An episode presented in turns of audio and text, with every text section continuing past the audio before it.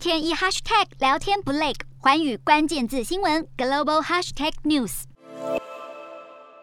上海封控超过一个月，一位住在当地的法国人在近日被拍到情绪崩溃，被防疫人员压制在地的画面。这名法国人疑似失去亲友，在心情绝望下想要强行离开居住社区。这段画面引发不少议论，就连法国政坛也有官员呼吁要中国政府别袖手旁观。上海在三十号新增七千多例本土感染，确诊数在缓慢下降，也因为病患逐步减少，当地关闭了第一座方舱医院。上海看似情况好转，但首都北京的疫情却逐渐升温。北京在三十号新增五十九例确诊，当局开始准备建造大规模集中隔离场所。当局强调，方舱医院不只收治重症病患，更是要隔离轻症和无症状患者，延续国家政策的严厉作风，防堵任何传播风险。全北京的餐饮场所也在五一假期禁止内用，不但电影院全部关闭，北京的环球影城也从一号开始关闭园区，民众前往各种公共场所更必须出示四十八小时检测阴性证明。这一环扣一环的管控措施也已经打击到经济生产。中国国家统计局在近日公布四月份的采购经理指。数 PMI 制造业活动指数落在百分之四十七点四，非制造业是百分之四十一点九，而服务业也仅有百分之四十，数字都比上个月下降。当局坦言，在疫情冲击下，不少企业都面临减产甚至停产，市场需求也持续走低，让整体经济活动依然放缓。很多企业反映，物流运输的挑战加剧，还出现了材料供应困难或是销售出现阻碍、库存积压的情况。不过，当局也补充，虽然制造业景气水准下行，还有其他部分行业是平稳运作，譬如食品和酒精茶。饮的民生产业，还有铁路船舶和航太设备等 PMI 都依然高于临界点，处在较高景气区间。但是清零政策始终盘绕在头上，中国民间企业要完全摆脱风控的阴影，恐怕还得耐心等待。